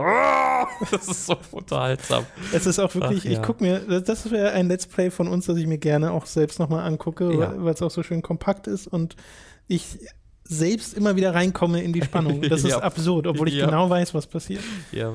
Ist für ein gutes Spiel. Das Ja, ist aber einfach Darkwood äh, haut wirklich sehr, sehr, sehr, sehr rein. Ist ein sehr schön. fucking awesome. Machen wir doch passend dazu direkt weiter Ja. mit Resident Evil 7. Da hast du nämlich die neuen DLCs gespielt. Das ist einmal End of Zoe und Not a Hero. Not a Hero, genau. Not a Hero ist der kostenlose, den ihr alle spielen könnt. End of Sorry ist der kostenpflichtige, der auch Teil des Season Passes ist. Ich weiß leider nicht, wie viel er einzeln kostet. Ähm, ich fange einfach mal mit Not a Hero an. Äh, das ist halt ein äh, äh, Shooter-Action-basierte Erweiterung vom Spiel. Man muss sagen, beide, also beide Erweiterungen verändern das grundsätzliche Spielkonzept auf sehr grundsätzliche Art und Weise, aber dann jeweils auf sehr unterschiedliche Art und Weise. Und das ist teilweise wirklich faszinierend. Also Okay. Not a Hero ähm, wirkt wirklich wie so ein relativ kompaktes Spielerlebnis. Du brauchst so ich habe, glaube ich, habe eins, eine Stunde 45 gebraucht, aber ich bin auch mehrere Mal durch Gegenden gerannt und äh, habe äh, Boni gesucht und so. Du wirst so eine Stunde, eine Stunde 15 wahrscheinlich eigentlich brauchen, wenn du es normal spielst. Okay. Und du läufst am Anfang durch die bekannten Salzminen vom Ende des Spiels und dann kommst du quasi in ein neues Areal dieser Salzmine. Also da wird, da wird jetzt nicht groß was äh, neu geboten aus einer optischen Sicht, weil du trotzdem noch in der Salzmine drin bist, aber die Umgebungen sind nicht einfach nur ähm, erneut benutzt. Und du jagst dort halt Lucas. Du bist äh, Chris Redfield, der ähm, seine Einheit, die von Lucas quasi gefangen genommen wurde und so Saw-mäßig, wie man das ja schon von Lucas kennt, in so Fallen gesteckt wurde und du willst sie halt retten und dann auch Lucas äh, erledigen. Und äh, da kommst du dann quasi in eine so eine äh, zentral, in einen großen zentralen Raum, von dem drei Räume abgehen. Und du äh, gehst dann quasi ein nach dem anderen und äh, findest äh, Werkzeuge, um dann in die anderen zu können. In dem einen ist es stockdunkel, das heißt, du findest in dem anderen Nachtsichtgerät. Äh, so ist Ah. es dann halt aufgebaut, dass du dann immer wieder in diesen zentralen Raum zurückkommst ja. und dann in die anderen kannst. Und dann findest du natürlich auch einen, äh, einen Schlüssel oder sowas, womit du dann in den ersten Bereich zurück kannst und dann dort irgendwie einen, äh, eine Waffe, nee, Waffen findest du nicht, aber halt Munition findest oder, oder sowas in der, in der Art. Äh, und äh, ist, ist es unterhaltsam tatsächlich. Also das Shoot, das Ballern fühlt sich nicht besonders gut an, weil es halt immer noch komplett auf Resident Evil 7 basiert und da war jetzt auch, das, das Ballern war jetzt nicht die größte Stärke von Resident Evil 7, meiner Meinung nach. Die, den Waffen fehlt jeder Umf, nenne ich es mal. Also du hast halt eine Schrotflinte ohne Pistole und die Schrotflinte fühlt sich total bla an. Also die schießt du so ab und dann gehen die Gegner halt zu Boden, aber ähm, Okay. da, das fühlt sich wirklich nicht Ich hatte sehr aber das toll Gefühl, an. dass Trefferfeedback an und für sich gut war, weil die Viecher halt so weggespratzt sind. Äh, ja, das passiert ja ab und zu auch noch, aber ähm, ich glaube, es war einfach das Geräusch, das die Schrotflinte von sich gegeben hat, das nicht sehr überzeugend Okay. war. Äh, das alte Doom 3-Problem. Äh, und äh, es gibt ja noch keine neue, es, gibt- es gibt neue Gegner hier, aber es ist halt eine neue Art der gleichen Teer-Monster. Ja. Deswegen, also es, es ist teilweise wirklich ein bisschen schwierig, die voneinander zu unterscheiden Ist das überhaupt. neu gerade? Ja, ja, genau. ähm, ja, die geben so einen leichten Dampf dann von sich aus und sind nur mit einer bestimmten Munitionsart angreifbar. Oh, okay. äh, und dann hat es halt äh, zwei, drei Bosskämpfe zwischendurch in dieser Stunde äh, und ist äh, wirklich unterhaltsam. Mhm. Also ist jetzt nichts gra grandios, wenn es jetzt Geld kosten würde. Ich gedacht, ah, dadurch, dass die Umgebungen so altbekannt sind, weiß ich nicht so genau. Aber gerade Chris Redfield macht mir dann irgendwie doch ein bisschen Spaß. Also der Charakter sieht ja komplett anders aus als vorher und redet, also hört sich auch komplett anders an, aber ist irgendwie so ein, so ein No-Bullshit-Typ. Also dem geht alles so ein bisschen auf den Sack. Mhm. Äh, und es gibt so einen Moment, wo halt Lucas ist ja genau das Gegenteil. Lucas ist ja nur am Labern. Ja, ja. Ist ja nur am Teasen und sowas. Und dann bist du wieder in irgendeinem Raum, wo du halt eingeschossen wirst und kurz vor dem Tod stehst. Und er teast dich halt ununterbrochen. Ja, ja, ja, ganze Zeit. Und irgendwann sagt halt Chris Redfield so, äh, Dude, just kill me or don't kill me, but shut the fuck up. Und das ist so ein guter Moment. Ziemlich gut, ja. weil er das wirklich genauso sagt. Das hat mir sehr gut gefallen. Davon gibt es ein bisschen zu wenig, aber äh, immer wenn er mal was sagt, das fand ich Okay. dann doch ganz, Schön. ganz unterhaltsam, weil ihn faced halt nichts mehr. Er hat halt mal einen Stein in den Vulkan gehauen, um damit Wesker umzubringen und Das ist seitdem. ja alles Kanon. Äh, ja, ich hoffe, ich habe so ein bisschen gehofft, dass er das mal so sagt. So. so. weil, weil er wird halt von diesem einen Typen gejagt, der halt Fallen baut. Dass man gesagt, Alter Digga, weißt du, was ich alles, ich habe gegen einen fucking T-Rex-Zombie gekämpft. Fuck off. Äh, passiert aber leider nicht. Äh, ich, ich weiß nicht, ob das wirklich Chris war in Resident Evil 6 oder ob es ein anderer war. Ist egal, bitte berichtigt mich nicht. So, das war so, also Not a Hero ist auch eine, wirklich eine Fortsetzung der Geschichte. Also er fängt mit der Endsequenz aus dem äh, Hauptspiel an und von da aus äh, jagst du dann halt äh, Lucas äh, und dann gibt es einen kurzen Zeit, äh, ne, gibt's dann, nee, da gibt es gar keinen Zeitsprung dann. Äh, und dann kommt eben End of Zoe und End of Zoe spielt dann nochmal Kostet 15 Euro übrigens. End of Zoe. einzeln. Einzeln. Wow, das ist ziemlich teuer, weil es ist auch nicht mega lang. Wird so eineinhalb bis zwei Stunden, bist du damit auch fertig. Ähm, das äh, spielt dann wiederum nach Not a Hero. Äh, wo, und du spielst dort den Onkel tatsächlich, den Bruder von Jack. Da haben sie sich gedacht, ah, übrigens, es gibt noch einen. Und der wohnt halt da mitten, der wohnt so in, dem, in der Sumpfgegend, ja. Und Okay. äh, der ist der allergeilste Stereotyp eines Amerika eines, also des stereotypischen Amerikaners, was geht. Das war ja eigentlich schon die Familie selbst, waren ja schon diese Hillbillies. Ne? Hillbillies ja vor allem. Genau. Das Und er ist das mal zehn. Tom, Wie geht das denn? Tom, er- also A er heißt Joe natürlich und Joe hat keine Waffen, er hat nur Fäuste. du kämpfst einfach mit deinen Fäusten gegen die Gegner in diesem Spiel und gradest da und äh, f- verbesserst deine Fäuste. Mit Steroiden. Und es gibt Kombos halt, so links, rechts, links, rechts. Und dann haust du sie einfach alle tot. Du kämpfst halt gegen die Gegner aus dem Hauptspiel und, und stärkere und schlägst sie einfach platt. Und der, dem Typ ist das alles scheißegal. Der be- oh, what the fuck do you want? Und bratzt sie halt einfach weg und haut ihn in die Fresse. Und das ist so lustig und so gut. Also, sie gehen halt voll auf. Die, das hat ja auch Resident Evil 7 schon. Das hat ja eine ernste Geschichte erzählt, aber es hat diese Momente von Humor gehabt. Und dieses DLC geht halt voll da drauf. Das ist einfach, dass du diesen völlig wahnsinnigen äh, Fuck You Hillbilly spielst, der direkt am Anfang die Umbrella Corp, die ihn retten will, angreift. Ja, also die sind ja auf seiner Seite. Ja. Äh, und er, er direkt am Anfang schnappt er sich ein, fesselt den und verprügelt den. Was willst du hier? Äh, und ist halt einfach völlig verrückt geworden. Und dann findest du halt Zoe, die so infiziert ist und fast tot ist und musst sie halt, äh, musst sie dann halt retten. Und äh, läufst dann wirklich durch neue Gebiete. Also du bist hier wirklich dann äh, in diesem Sumpfgebiet unterwegs. Also ist jetzt nicht unbedingt visuell wahnsinnig interessant. Aber äh, die Umbrella Corp hatte halt so ein paar ähm, äh, notdürftige Unterkünfte aufgebaut, durch die du dich dann halt begibst und hast dann, du hast dann auch so ein paar neue Gegner. Äh, und äh, das war's dann eigentlich auch schon. Also du läufst da halt durch ein sehr lineare äh, Level, kämpfst gegen Alligatoren und Teermonster mit deinen Fäusten. Äh, es hat ein äh, überarbeitetes Crafting-System, also du, du kannst, beziehungsweise ist das gleiche Crafting-System wie im Hauptspiel, aber du craftest halt andere Sachen. Du kannst halt, äh, weil du keine, du hast keine Schusswaffen, du kannst dir so Speere craften, indem du Mhm. Holz findest. Und deine Lebensenergie war ja im Hauptspiel immer ganz klassisch die Kräuter. Und dann findest du so komische Chemiepakete. Wenn du die miteinander kombinierst, hast du deine, deine, deine, deine Elixiere, sage ich Ja. mal. Hier sammelst du halt Käfer auf äh, und isst die. und kannst sie dann auch kombinieren, dass sie dann auch zu diesen Drinks werden. Aber das ist alles so hervor, weil wirklich, äh, du findest dann so, eine, so, einen, so einen Tausendfüßler und dann reißt, dann, dann, dann reißt er den in zwei, isst ihn dann, mm, lecker, und haut dann den Teermonster auf die Fresse. Ja, ich meine, Proteine sind Proteine. Ja, ja, also ich fand das wirklich sehr, sehr, sehr, sehr unterhaltsam. Okay. Äh, wirklich was, was Klingt kommt sehr lustig. auch was komplett anderes als das Hauptspiel. Ähm, was es, es, es erzählt dann auch keine krasse Geschichte. Du willst halt Zoe retten und das war's. Äh, also da gibt es jetzt keinen großen Reveal mehr oder, oder sonst irgendetwas. Aber ähm, fand ich sehr unterhaltsam. 15 Euro finde ich ein bisschen viel. Dadurch, dass es dann wirklich so ungefähr zwei Stunden waren, glaube ich, wenn ich Ich habe leider keine Zeit am Ende gesehen, aber es müssten so zwei Stunden gewesen sein. Dafür ist es ein bisschen zu teuer. Ähm, Okay. Obwohl es dann wirklich ja neue Umgebungen sind und du wirklich auch ein bisschen was entdecken kannst. Äh, ja, fand ich, also hat mich sehr begeistert, weil es einfach was so völlig anderes war. Bei beide DLCs sind was völlig anderes.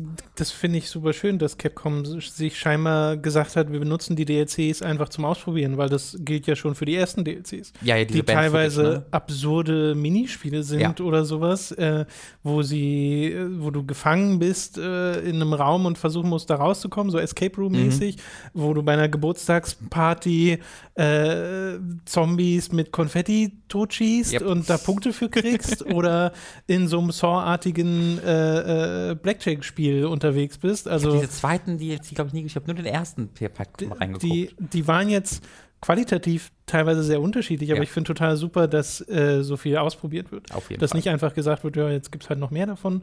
Ähm, wird dann auch aufgegriffen, dass irgendwie Chris mit einem Umbrella-Heli kam und so? ja, das, äh, das wird alles im Not a Hero DLC Okay. erklärt, warum und was Alles Umbrella klar. ist und so. Alles und die klar. Erklärung ist erwartungsgemäß beschissen.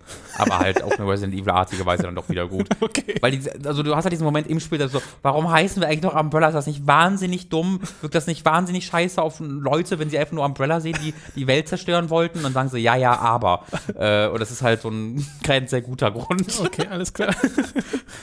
Wir machen weiter mit einem kleinen Indie-Titel, der schon vor einer Weile erschienen ist, den wir beide ein bisschen verpasst haben, aber jetzt Mhm. gerade beide parallel nachholen, nämlich Night in the Woods. Ich bin sehr traurig, dass es nicht für die Switch gibt, weil ich muss jetzt pausieren.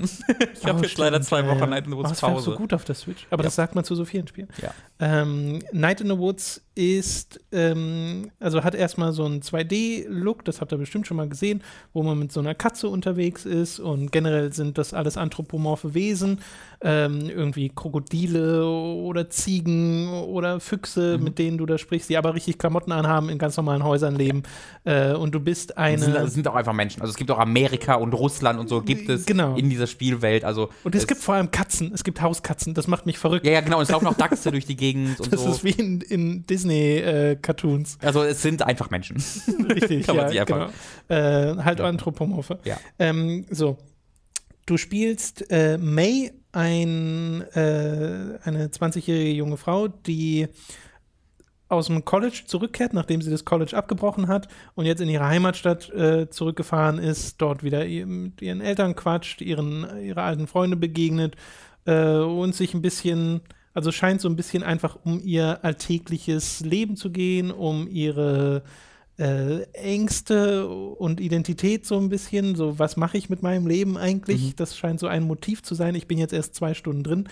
Ähm, aber das, was ich da bisher erlebt habe und vor allem das, äh, was ich bisher in den Dialogen gelesen habe, in der Charakterzeichnung und so, das gefällt mir alles sehr gut. Und auch die Atmosphäre, wie diese kleine Stadt aufgebaut ist, äh, wie die Präsentation von der Gestaltung her ist, vom Soundtrack her, das wirkt alles irgendwie sehr heimelig. Ja. Äh, und gleichzeitig wirkt es wie eine Geschichte, die was sehr Alltägliches behandelt, die zwar, also bisher gab es so mal einmal so einen etwas dramatischeren Tease, dass Mhm. da noch irgendwie was kommt, was eher so in Richtung äh, Krimi oder Thriller geht, aber äh, das scheint so überhaupt nicht der Fokus dieses Spiels zu sein. Der Fokus sind die Charaktere und welche Probleme die haben, weil du ja da auf deine alten Freunde triffst, die nach der Schule scheinbar auch nicht aus diesem Kaff rausgekommen sind. So, und wie die das sehen und was so deren Wünsche sind und so. Was das ja ist auch- irgendwie super interessant. Was ja auch nicht schlecht sein muss, muss man ja auch mal kurz betonen. Äh, Leute werden ja auch glücklich in kleinen Dörfern. Das stimmt. Aber hier scheinen manche nicht so glücklich zu sein. Genau, aber nicht alle. Also ich habe das Gefühl, also äh, deine Eltern, die da wohnen, oder aber auch einige deiner Freunde,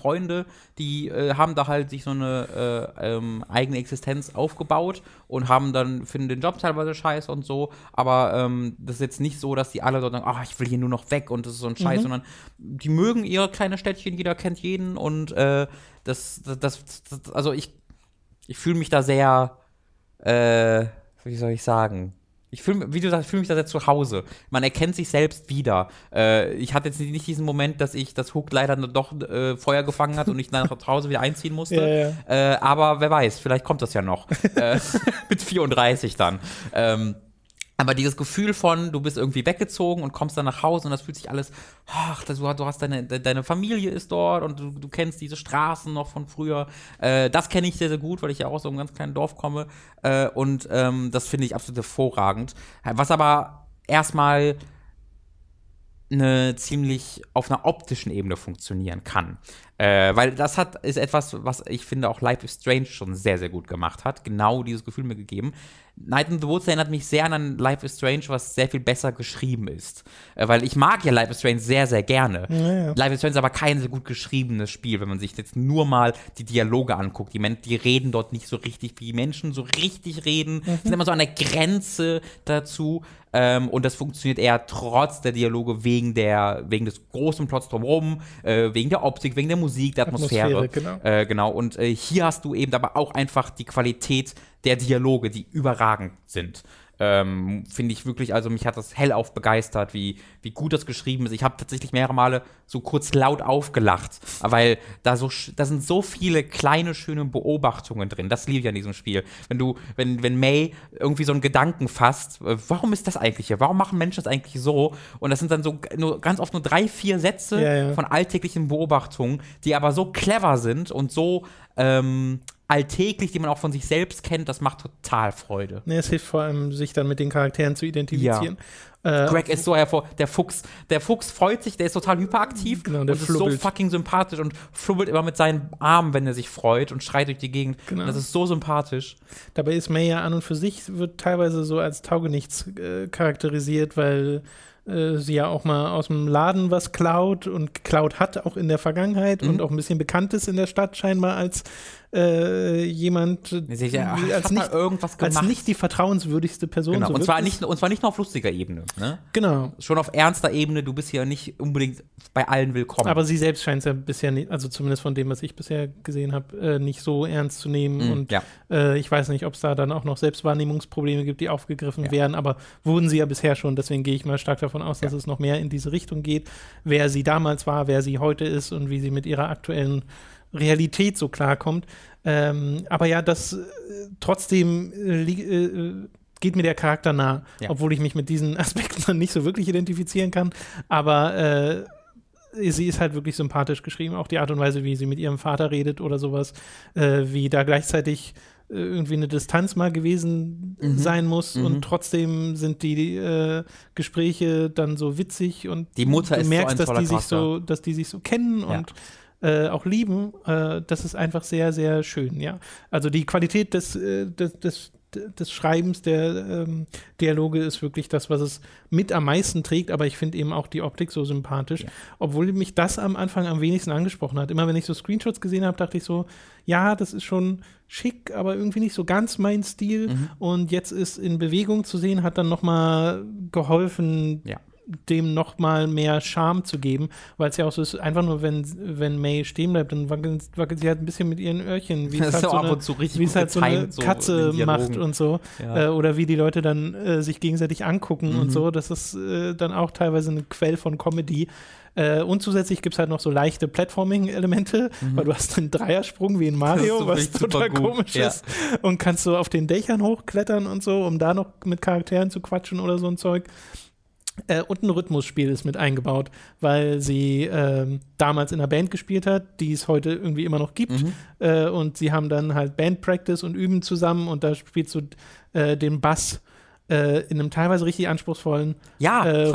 Rhythmus-Ding, was auch direkt ganz am Anfang sagt, ja, also Es musst ist du halt, schon können. es wird halt nicht bestraft, wenn du es nicht schaffst. Du kannst Nee, ja auch genau. überspringen, wenn du Start drückst Ja, ja. einfach. Ähm, aber da, dadurch erkaufen sie sich halt, dass sie auch das wirklich ein bisschen anschauen. Also ist jetzt kein Expert Guitar Hero Ding, aber es ist deutlich anspruchsvoller, als es normalerweise in diesen Spielen ist, wo wenn sie dann so ein Rhythmusspiel reinhauen, ist es so der langweiligste genau, Bullshit ist ever.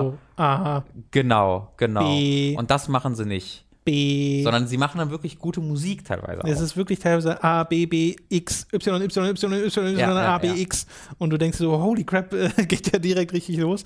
Äh, und ich wollte mich dann auch immer darauf konzentrieren und konnte dann die Songtexte nicht lesen, die im Ja, Untertitel genau, stehen, wo ich mir so dachte, warum sind hier nicht Pausen drin, dass ich wenigstens mal lesen kann, was, Es- über was sie es gerade gibt ja sind. diesen tollen Moment, weil einer deiner ehemaligen Freundinnen oder auch jetzigen Freundinnen, Fragezeichen, die Be Bea, Be Bea. Bea wird die ausgesprochen, ne? Äh, die halt, hat halt einen Laptop immer dabei und spielt dann darauf die Instrumente. Und da gibt es einen Moment, wo er sagt so, hey, I play drums, not May, no, you play computer. Das finde ich, das ist irgendwie so ein schöner, so Ja, eine ja. schöne Antwort. Äh, dieses Ding hat mich so begeistert auf einer, ähm, ja, auf der, auf der Autorenebene, äh, dass mich das so, dass mich das mega motiviert hat, selbst schreiben zu wollen. Und ich glaube, das ist das höchste Kompliment, was ich, was ich, was ich also im Spiel inwiefern machen kann. schreiben, schreiben zu wollen? Äh, Also kreativ schreiben zu wollen. kreativ schreiben zu wollen. Ja. Also genau jetzt nicht für Hooked oder äh, sonstige Art der Veröffentlichung, sondern einfach äh, irgendwie Ideen, die man hat, mal wirklich zu Papier zu bringen. Einfach, einfach aus einer, äh, weil du Lust drauf hast. Nicht, weil du irgendwas Großes damit anfangen willst, Okay. sondern einfach, weil du kreativ sein willst. Ähm, weil äh, ich glaube, es kennt jeder, dass man irgendwie so ein paar Ideen einfach mal hat und denkt, ah, das, das können wir eigentlich mal machen, das können wir mal machen. Und dieses, das war halt so gut geschrieben und hat mir irgendwie weiß ich nicht, hat dann irgendwas Kreatives in mir geweckt, dass ich dann wirklich, nachdem ich das drei Stunden gespielt habe, mich an den PC gesetzt habe und zwei Stunden irgendwie an so einem Ding rumgeschrieben habe, ja. Und das hat das, ich habe halt noch, da, da habe ich dann wirklich vier, fünf Seiten einfach um, runtergeschrieben und dann nochmal ein paar Notizen gemacht Englisch? und so. Nee, Okay. äh, tue ich leider nicht. Warum? Hätte mich überhaupt nicht gewundert, wenn du es getan hättest. Vielleicht habe ich versehentlich gemacht, muss ich mal gucken, ich habe es nicht überprüft. Hälfte des Skripts ohne es, ohne es zu merken. ähm, und das hat, aber das hat so, also das, das habe ich halt seit Jahren nicht so hinbekommen, ähm, dass das einfach so eine kreative Ader dann so aus, Okay. ausgelöst wird. Das fand Äh, ich super. Das schaffen manchmal Spiele oder Filme bei mir, dass, dass ich dann so denke, ah, okay, sowas in der Art würde ich auch gerne mal machen und ich hätte die Ideen und so. Dass ich es umsetze, passiert dann sehr selten. Äh, aber äh, bei Night in the Woods bin ich auch noch nicht an dem Punkt, wo ich sagen würde, okay, es ist so absolut großartig, es hat mich jetzt so sehr, dass ich davon richtig begeistert bin. Mhm. Äh, ich finde es bisher einfach sehr, sehr gut und fühle mich einfach sehr wohl in dieser Welt und habe Lust, mit diesen Charakteren Zeit zu verbringen und so. Äh, vielleicht kommt das dann noch, dass es wirklich diesen Schritt nochmal über die Grenze macht, wo ich sage, okay, Ja. das ist wirklich, äh, also es, sticht heraus komplett. Ähm, äh, es erinnert mich eben auch an Life is Strange, das war auch ein Gedanke, den ich hatte, auch so ein bisschen Oxenfree, was letztes Ja. Jahr ein Spiel war, was mir sehr gefallen hat, was ja dieses dy dynamischere Dialogsystem hatte. Ähm, ja, ist einfach ein sehr schönes Spiel. Wie gesagt, habe erst zwei Stunden da drin verbracht. Also, äh, das geht ja ein bisschen länger, ne? Soll ja irgendwie so acht, zehn Stunden gehen oder sowas. Genau, Also 8, acht, acht bis 10, genau. Äh, ist halt jetzt gerade, falls ihr es noch nicht gespielt habt, äh, auch auf Xbox One erschienen. Gibt es jetzt für PS4, Xbox One und PC. Äh, und da wurde ein Director's Cut veröffentlicht, der einfach rein, kostenlos reingepatcht wird. Also falls ihr es nie gespielt habt, äh, jetzt eigentlich die beste, der beste Moment. Und das ist auch so ein richtiges Spiel, was sich so richtig für den Winter eignet. Also wo man sich zudeckt. Tee habe ich, hab ich wirklich genauso. Ich saß auf der Couch, habe mir eine Wolldecke genommen, habe mir einen Pfefferminztee gemacht und mich dann hingesetzt und dieses Schön. Spiel gespielt. Und das war wunderbar. Das war hervorragend. Sehr gut. Ja. Alles klar, noch ein Spiel haben wir auf der Liste, ebenfalls im letzten Stream gefeatured, nämlich Okami HD. HD. So ist ja der offizielle Name. Okami HDGDL. Äh, Habe ich zu Hause noch, ein, ja, nicht viel, so, so ein, zwei Stunden weitergespielt. Ähm, ich hing zwischendurch mal fest, weil ich musste Bäume in dem Heimatdorf äh, wieder zum Leben erwecken und äh, habe einen Baum übersehen. Oh. Und ich weiß nicht ganz wieso, weil der war wirklich der mittigste Baum im ganzen Dorf. Der war wirklich in der Mitte des Dorfes. äh, und ich war dann Der irgendwann so, ich war dann irgendwann so davon überzeugt, dass ich den irgendwo an einem, am Rand in seiner Wand verstecken muss, dass ich halt nur noch die Wände abgerannt bin. Und irgendwann wollte ich dann einfach verzweifelt rauslaufen durch die Mitte des Dorfes und dann war der einfach, stand er einfach vor mir. Und ich dachte, ah, schade, habe ich eine halbe Stunde ganz schön verschwendet.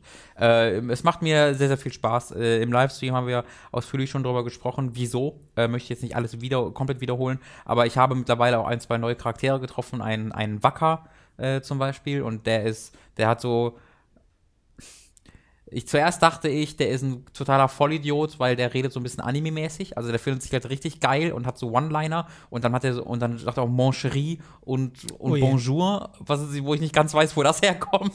ähm, aber der, der hat es auch gleichzeitig total drauf, was ich voll interessant finde, dass er halt nicht nur so ein blöder Draufgänger ist, sondern anscheinend irgendwie wirklich so eine, so eine, so eine krasse Figur. Äh, ich habe Waffen freigeschaltet, was mich sehr irritiert hat, weil ich nicht gedacht hätte, dass das in diesem Spiel passiert. Ja, ja. Also du kannst wirklich Waffen, äh, äh, äh, Sub-Weapons und Hauptwaffen dir einstellen, die dann wirklich unterschiedliche Sachen machen. Deswegen habe ich jetzt so ein Schild sogar, was ich super cool finde. Äh, da, da geht das Kampfsystem schon, wird jetzt schon detaillierter und mehr, geht mehr in die Tiefe, als ich erwartet hätte, dass es das tut. Äh, da werde ich äh, nach dem Urlaub hoffentlich nochmal Zeit finden, da nochmal mhm. ausführlicher reinzugucken. Aber ich wollte es nur nochmal erwähnt haben, wie viel Spaß mir das macht, wie toll es geschrieben ist und dass es mich jetzt schon überrascht davon, wie sehr es dann doch spielmechanisch teilweise in die Tiefe geht. Genau. Äh, ich habe sonst noch Horizon Zero Dawn halt gespielt, weil ich das ja jetzt gerade aktiv nachhole, noch äh, nebenher. Aber da reden wir unter anderem im Jahresrückblicks-Podcast nochmal drüber, deswegen würde ich das jetzt hier nicht nochmal aufgreifen. Ja. Und ich will es halt auch noch deutlich weiterspielen, weil ich gerade mal ein paar Stunden drin bin. Kann ich vielleicht äh, sagen, ob es dir gefällt ich, oder nicht? Also mir gefällt es sehr gut okay. sogar äh, bisher. Aber irgendwie in den letzten Tagen zumindest, da wollte ich es immer weiterspielen und habe dann eher so diese kürzeren Spiele dem vorgezogen. Verstehe ich sehr, sehr gut. ist einfach so ein bisschen gerade der das Verlangen nach auch teilweise äh, häppchenweiser Videospielunterhaltung. Ja. Gut, dann sind wir durch mit den äh, Spielen dieser Woche und mit diesem Podcast. Und es bleibt nur noch uns bei unseren Podcast-Produzenten zu bedanken, denn wenn ihr auf patreon.com slash hooked vorbeischaut, könnt ihr uns mit 5 Euro im Monat zum einen unterstützen, dann bekommt ihr Zugriff auf alle exklusiven Inhalte. Aktuell läuft immer noch Praise the Casual in der Vergangenheit, also wo Robin seinen Bruder Tom durch ähm, Dark Souls jagt. Äh, in der Vergangenheit gab es eine Late to the Party-Reihe von Metroid zu mir. Da soll auch noch ein Eintrag folgen. Der wird dann 2018 hoffentlich äh, noch am Anfang kommen. Und nächste, innerhalb der nächsten Woche wahrscheinlich kommt noch ein neues Video von Robin, hat er ja am Anfang des yes. Podcasts schon angeteased. Ab 25 Euro im Monat werdet ihr zu Podcast-Produzenten und dann werdet ihr namentlich im Podcast erwähnt, denn wir bedanken uns jetzt bei den folgenden Podcast-Produzenten.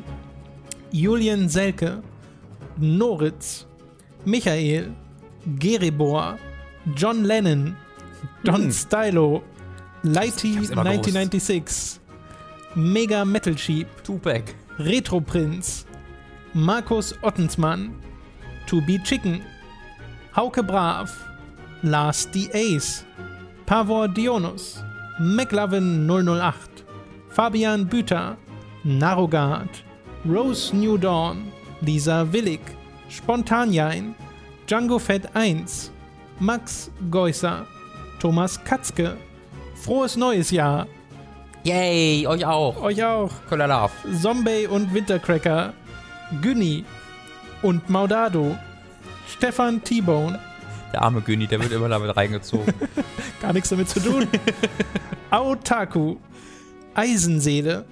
Andreas K. Lennart Struck. Oliver Zirfers. Christian Hündorf. Julia Marinic. Lignum und Simon Dopicai.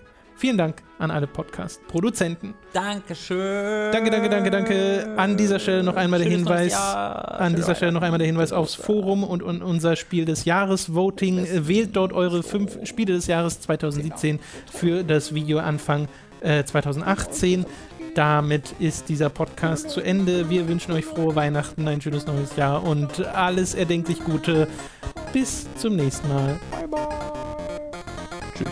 Tschüss.